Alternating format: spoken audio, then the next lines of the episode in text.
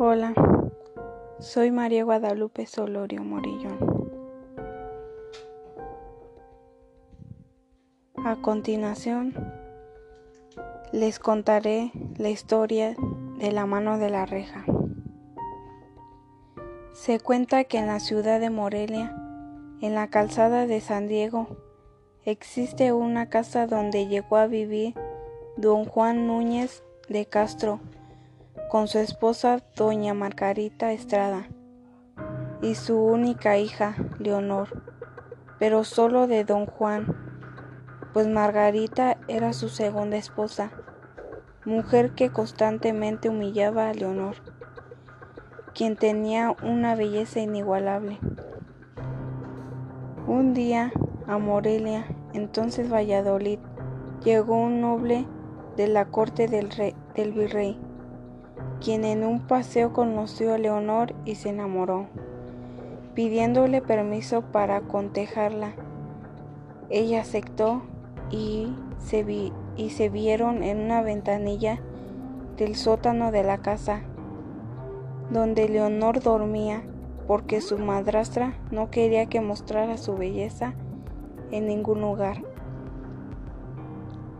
Así pasaron los días de romance hasta que doña Margarita los encontró y cerró toda la ventana dejándolos sin comunicación. Pero él no sabía qué había pasado, por qué tuvo que salir corriendo a asuntos del reino. Nadie sabía que Leonor estaba prisionera.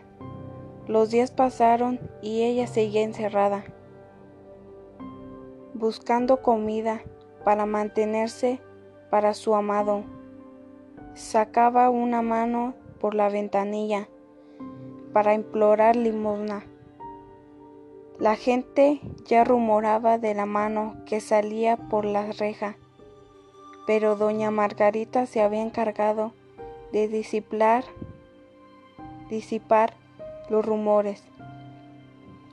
El enamorado, después de un largo viaje, regresó buscando a Leonor.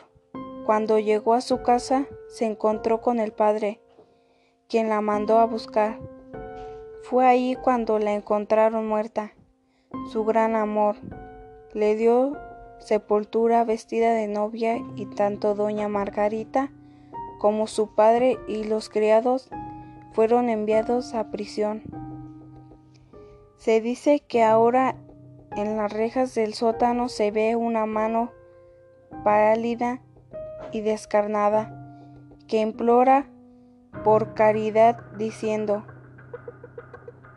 un pedazo de pan por el amor de Dios.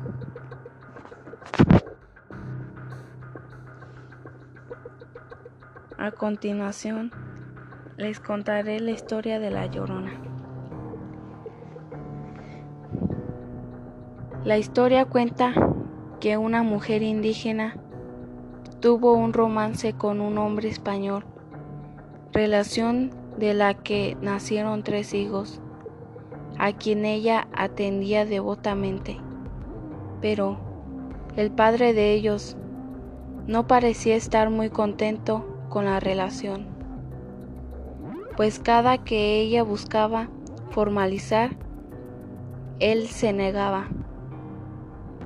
Pasó el, pasó el tiempo y él se terminó casando con una damisela española. Ella no pudo con lo sucedido y perdió la razón.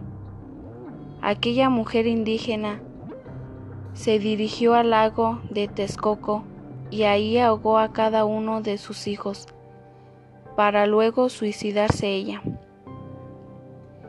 Desde entonces se dice que se escucha el lamento de una mujer joven que viene del lago. Dicen que grita por sus hijos y que se puede ver que es una mujer vestida de blanco y delgada, que deambula sin rumbo hasta esfumarse de nuevo en el lago.